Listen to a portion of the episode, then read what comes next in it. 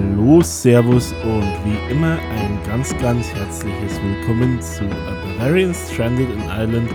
Tipps und Tricks für Deutschsprachige zum Leben in Irland.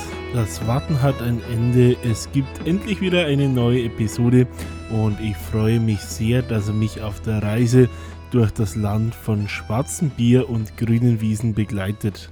Nochmals ganz herzlichen Dank fürs Einschalten und ich wünsche dir ganz viel Spaß bei deinem persönlichen Irlandausflug in den nächsten Minuten. Und so möchte ich euch nochmal willkommen heißen zur Folge 27 von A Bavarian Stranded in Ireland. Es geht nicht nur um ein sehr aktuelles Thema, warum es aktuell ist, sage ich euch gleich, sondern auch um eins, das ihr selbst gewählt habt, ist die Episode doch Ergebnis der Abstimmung von vor zwei Wochen. Und wer die letzten Episoden und vielleicht auch die Social-Kanäle fleißig verfolgt hat, weiß, es geht um das Thema GAA. Aktuell ist es deswegen, weil wir uns mitten in der Finalserie der gälischen Sportarten befinden.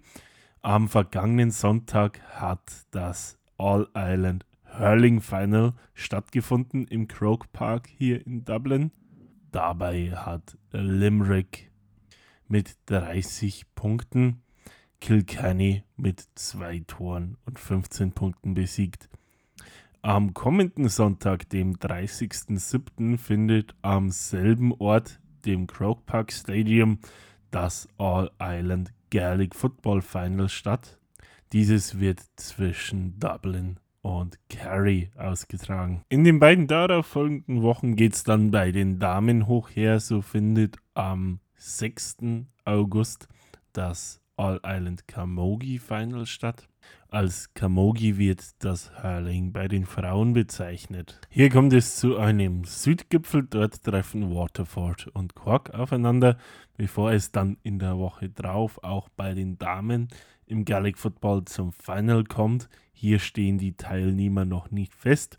Am kommenden Samstag finden hier die Halbfinals statt. Hier wird Carey gegen Mayo einen der Teilnehmer ermitteln, während am anderen Halbfinale Cork auf Dublin trifft. Jetzt habe ich euch schon ein paar Stichwörter äh, geliefert, die so ganz aktuell die gälischen Sportarten betreffen.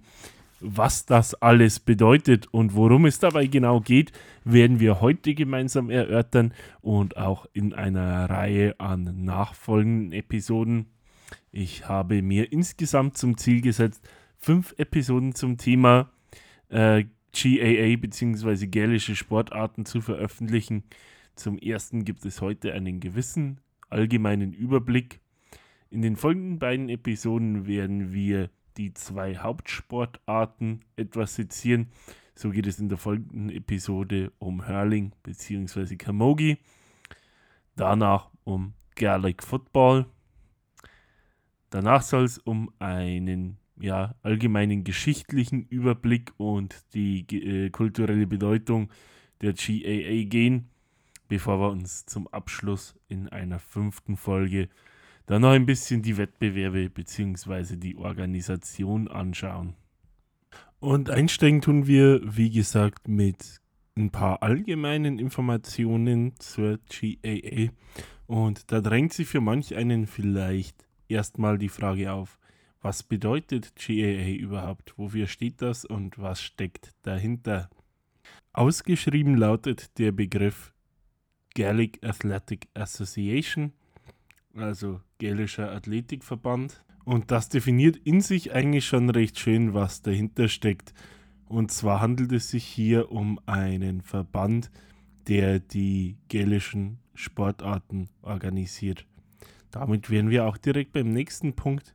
Welche Sportarten sind denn nun gälische äh, Sportarten, beziehungsweise welche werden von der GAA organisiert? Ganz prominent dabei hervorstechen zwei Sportarten, die wir vorhin schon genannt haben. Und zwar sind das Hurling, eine Ballsportart mit Schläger, im entferntesten als eine Mischung zwischen Rugby und Hockey zu bezeichnen, aber dazu später mehr. Im Übrigen müsste man hier auch gesondert Camogie erwähnen. Es handelt sich um, ein, um die Variante des Hurlings für Frauen mit leicht adaptierten Regeln. Zum anderen Gaelic Football, also der gälische Fußball, eine ebenfalls sehr schnelle Mannschaftssportart mit 15 Spielern, die Ähnlichkeiten mit Rugby, mit dem Fußball, wie er in Mitteleuropa beliebt ist, in Irland oft als Soccer bezeichnet, aber technisch auch Ähnlichkeiten aus dem Basketballspiel vorhanden. Zudem kommt dann noch Gaelic Handball, hat mit dem Handball, so wie wir ihn kennen, wenig zu tun. Dieser wird als Olympic Handball bezeichnet. Gaelic Handball ist eine mit dem Squash oder auch dem baskischen Pelota verwandte Sportart. Komplettiert wird die Runde, Entschuldigung für den Wortwitz, mit Rounders, ein mit dem Baseball verwandtes Spiel. Auf Gaelic Football und Hurling gehen wir im weiteren Verlauf der Episode nochmal etwas näher ein. Nachdem wir jetzt geklärt haben, welche Sportarten denn von der GAA verwaltet werden, stellt sich nun auch die Frage, wie groß ist denn diese Organisation eigentlich? Heißt, wie viele Vereine oder Personen sind denn hier organisiert? Insgesamt umfasst der Verband wohl etwas mehr als dreieinhalbtausend Vereine, wovon rund 3200 auf der irischen Insel, also nördlich und südlich der Grenze, zu Hause sind. Die verbleibenden 400 bis 500 verteilen sich über die restliche Welt. In Gaelic Football und Hurling, das umfasst in diesem Fall Camogie, gibt es in etwa 300.000 aktive Spieler. Global organisieren sich in der GEA insgesamt, sagt man, ungefähr eine halbe Million Menschen. Also das umfasst dann alle Trainer, Schiedsrichter, Funktionäre und so weiter. Woher stammt das Ganze nun aber? Nun ja, die gälischen Spiele, also Gaelic Football und Hurling, haben noch eine weitaus längere Tradition, als es die GAA selber hat. So reichen die Aufzeichnungen zu dem heutigen Hurling sehr ähnliche Spiele bis weit vor Christi Geburt zurück, während auch zu Gaelic Football bereits aus dem 14. Jahrhundert, also von 1307, wenn ich richtig liege, erste Aufzeichnungen überliefert sind und auch in Galway zum Erlaubnis des Spiels im 16. Jahrhundert Dekrete erlassen wurden. Nachdem sich die Spiele über die Jahrhunderte und man muss fast sogar sagen Jahrtausende entwickelten, fassten sich einige Aktivisten und Freunde des Sports im 19. Jahrhundert zusammen und trafen sich am 1. November des Jahres 1884 im Hayes Hotel in Thurles im County Tipperary und gründeten die Gaelic Athletic Association. Es war eine ganze Reihe an Männern, die dafür zusammenkamen, aus unterschiedlichen Ecken des Landes und mit unterschiedlichen Hintergründen.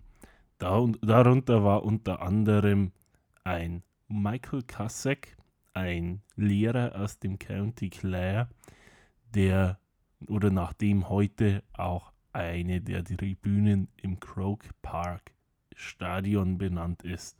Es war unter anderem auch der Erzbischof von Cashel und Emily zugegen. Und ja, dreimal dürfte raten, es handelt sich um einen gewissen Thomas Croke, nachdem das eben erwähnte Stadion benannt ist. Als die GAA noch jung war, nahmen die Bestrebungen zur irischen Unabhängigkeit immer mehr zu. Und da sie ein Hort des irischen Sports und damit eines gewichtigen Stücks irischer Kultur war, nahm auch die GAA in dem Bestreben des Erhalts der irischen Sprache und schlussendlich der irischen Unabhängigkeit eine wichtige Rolle ein. Ein Thema, mit dem sie auch heute noch eng verbunden ist, die irische nationale Identität und der irische ähm, Republikanismus. Zumindest wird dies der GAA oft angedichtet. Dazu aber mehr in der Episode zu Kultur und Geschichte der GAA. Damit möchte ich auch noch kurz darauf eingehen, wie populär denn die gälischen Sportarten in Irland sind. Die Iren an und für sich sind ein sehr, sehr sportbegeistertes Volk und man sieht es an der Begeisterung für Fußball, Rugby, eben besagte gälische Sportarten Pferdesport und einiges drumherum. Trotz dieser Konkurrenzsituation gilt das gälische Spiel, also Gaelic Football und Hurling, als das liebste Kind des Iren und der beliebteste Zuschauersport. Etwas, das sich so äh, pauschal nicht sagen lässt, wenn man auf die nationalen Meisterschaften, also wo es wirklich auf gut bayerisch gesagt um Wurst geht, also so das absolute Elite-Level, da ist es definitiv zutreffend. Es waren in den letzten Jahren bei den 45 Spielen um die Gaelic Football Meisterschaft der Männer oft so in etwa eineinhalb Millionen. Also wer jetzt mitgerechnet hat, kommt da auf etwas über 30.000 Zuschauer pro Spiel. Ein Wert, der da ab, dem Halb, ab den Halbfinalspielen, wo ja alle Spiele im Croke Park stattfinden und der zu diesen Anlässen mit 80.000 Zuschauern brechend voll ist, mit Sicherheit nach oben gezogen wird. Aber dennoch kommen wir auch nach Abzug dessen auf einen Wert von, ja, ich sag mal, wahrscheinlich knapp 30.000, der definitiv weit vor dem Soccer und den Rugby-Spielen der vier Profimannschaften steht. Und damit diese Sportarten, wenn man vielleicht die jeweiligen Nationalmannschaften abzieht, doch übertrumpft. So in normalen Ligaspielen zwischen Vereinsmannschaften wo so in den Grunddurchgängen, also wo es noch nicht um Titel geht oder ähnliches, teilweise nur äh, wenige hundert Zuschauer kommen oder Zwischendörfern gar nur Dutzende, beziehungsweise auf Intercounty-Level ähm, bei Spielen in den Vorrunden oft nur wenige Tausende, sieht es schon wieder anders aus, wenn man hier den Vergleich zieht und beachtet, dass zu Spielen in den Vorrunden auch bei, äh, zwischen den County-Mannschaften von weniger besiedelten Grafschaften oft nur zwischen 2.000 und 5.000 Zuschauer in die Stadien strömen, dann äh, verhält sich das ungefähr eins zu eins mit den Zahlen, die man auch bei einem League of Ireland Fußballspiel findet. Also man kann zusammengefasst sagen, so in der Spitze ist es definitiv das liebste Kind des Iren in Anführungsstrichen, also wenn es um den Sport geht. In der Breite verläuft es sich aber etwas und steht da auf einem Level mit den anderen beliebten Zuschauersportarten. Damit würde ich noch kurz über die zwei Hauptspiele, also Hurling und Gaelic Football, eingehen. Allerdings nicht allzu intensiv, um nicht zu spoilern. Also von dem her, es gibt zu beiden Spielen dann nochmal eine ausführlichere Episode jeweils, wo ihr definitiv wesentlich mehr Insights erfahren werdet. Aber um einmal einen kurzen Überblick gegeben zu haben, gehen wir hier gerade etwas aus Hurling ein. Ich habe es vorhin bereits angedeutet, bei Hurling handelt es sich um einen Sport mit einem relativ exzentrischen Charakter. Es ist ein Ball- bzw. Teamsport, bei dem zwei Teams mit jeweils 15 Spielern gegeneinander antreten. Ziel ist es, Punkte und Tore zu erzielen auf einem Spielfeld, das einem Fußballplatz relativ ähnlich ist, wenn er auch andere Abmessungen hat. Wie beim Rugby oder Amerika, äh, American Football habt ihr unten ein Tor mit den Abmessungen eines Fußballtors und darüber zwei Stangen, die in den Himmel ragen. Wenn ihr ein Tor oder wenn eine Mannschaft ein Tor erzielt, zählt dies das Äquivalent von drei Punkten. Das Tor, äh, der Punkt selber zählt einfach. Heißt, wenn der Ball den Weg ins Netz findet, dann ist ein Tor erzielt, gleich drei Punkte. Wenn der Ball zwischen den beiden Stangen hindurch fliegt, ist es ein Punkt. Ein relativ schönes Beispiel ist hier das All Island Hurling Final bei den Männern, das letzte Woche am Sonntag äh, stattgefunden hat. Hier hat Limerick, ich habe es im Intro schon mal gesagt, ähm, Kilkenny mit 30 zu 15 Punkten und zwei Toren besiegt. Wer jetzt mitgerechnet bzw. aufgepasst hat, ähm, weiß, dass einfach ausgedrückt das Ergebnis damit 30 zu 21 für Limerick war. Der Ball, mit dem gespielt wird, ähnelt äh, in seiner Größe und Beschaffenheit einem Baseball. Also es handelt sich um einen etwa faustgroßen, ja vielleicht etwas kleiner, eine Kinderfaust und sehr harten Ball. Dieser wird mit dem Schläger, dem Hurley, fortbewegt. Es handelt sich dabei um einen Holzschläger, der vorne eine Kelle hat, von dem her etwas an einen Hockeyschläger erinnert. Das Hurling-Spiel selbst ist ein sehr schnelles Spiel. Es wird oft als das schnellste Ballspiel der Welt bezeichnet und zeichnet sich zudem durch körperliche Härte aus. Bis weit ins 20. Jahrhundert hinein kam es bei den Spielen des Öfteren auch zu schwereren Verletzungen. Heute ist es allerdings eine sehr sichere Sportart mit kaum schweren Verletzungen verglichen auch mit dem Fußball. Was eigene oder gegnerische Verletzungen durch den Schläger betrifft, ist dies auch dadurch eingedämmt, dass seit geraumer Zeit unter anderem Helme Pflicht für alle Spieler sind. Ein Spiel dauert standardmäßig zweimal 30 Minuten, also eine Stunde Spielzeit.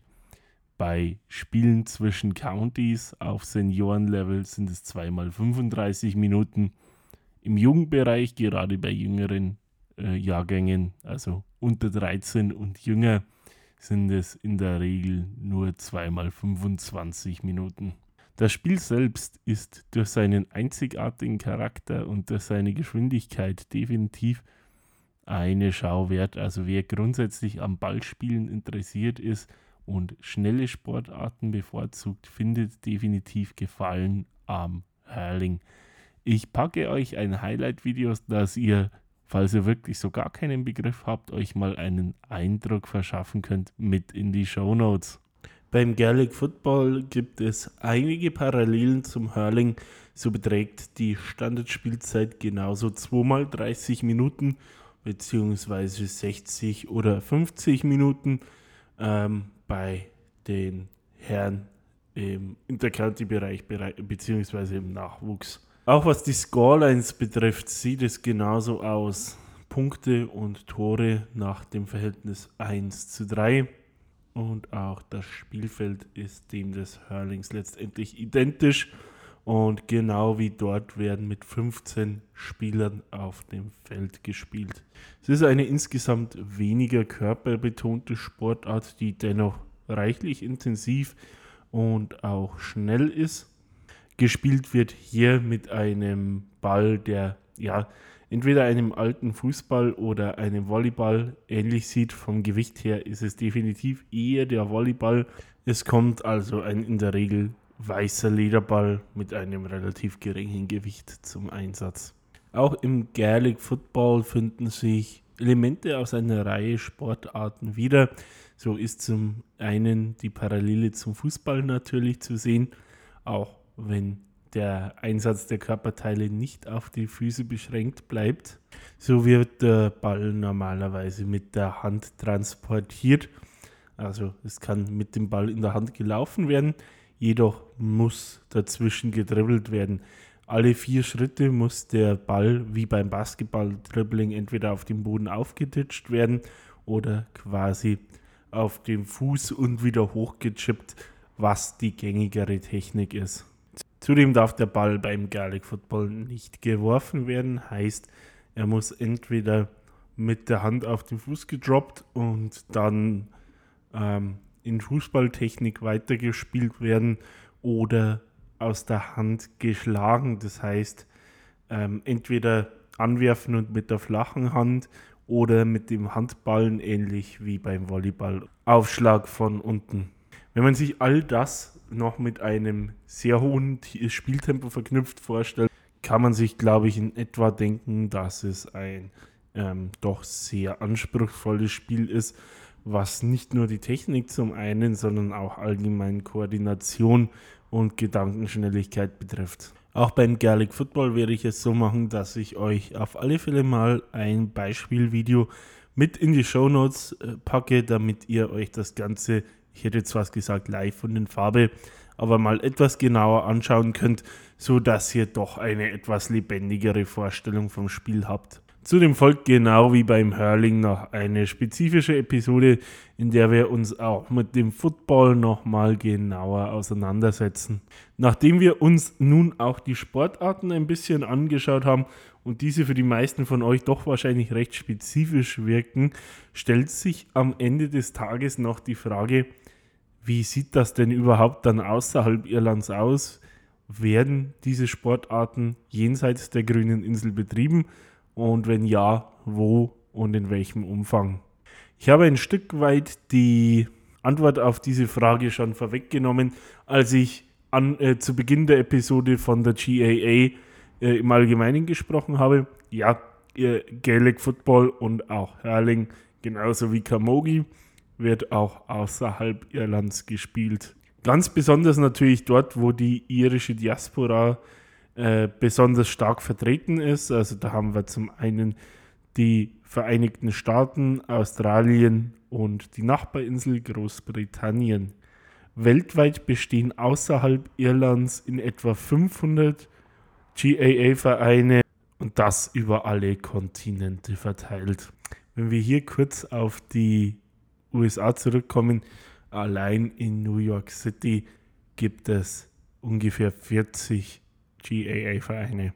Im Vergleich dazu sind es in Kontinentaleuropa aktuell 100 Vereine, die sich auf 24 europäische Länder erstrecken und von der European GAA organisiert werden, die diese Länder wiederum in einzelne Regionen wie Benelux oder die Mitte, in der sich unter anderem die deutschsprachigen Länder befinden, aufteilt.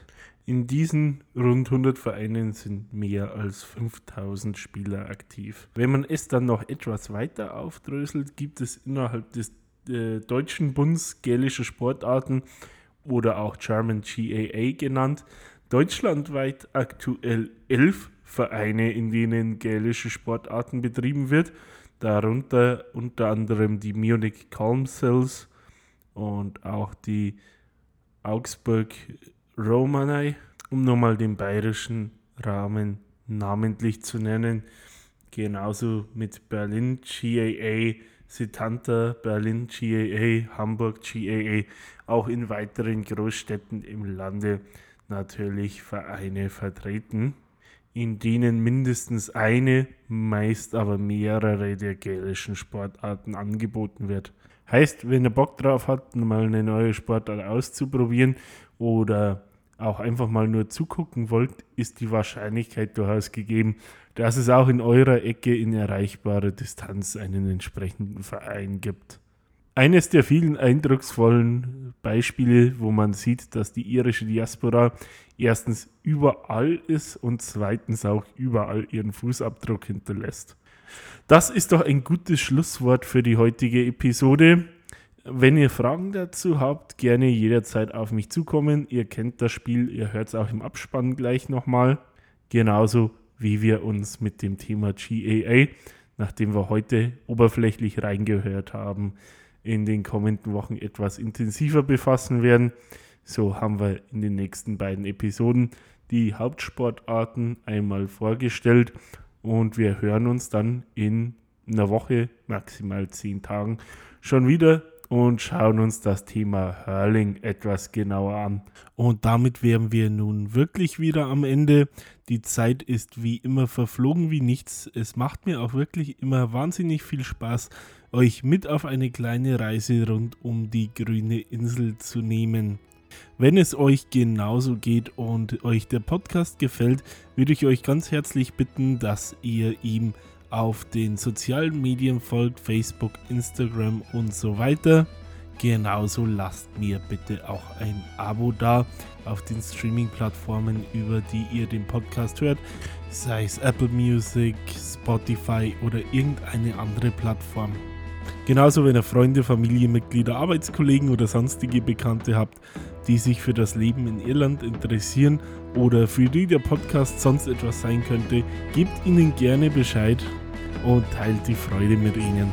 Ich freue mich schon drauf, dass wir uns demnächst wiederhören. Falls in der Zwischenzeit irgendwelche Fragen bestehen, Anmerkungen, Kritik, sei es positiv, negativ, seien es irgendwelche Anregungen, Vorschläge zum Mitmachen oder sonstiges, falls ihr auch einfach nur quatschen wollt, Ihr wisst, wie ihr mich erreicht. Facebook, Instagram, Kontaktformular über die Website.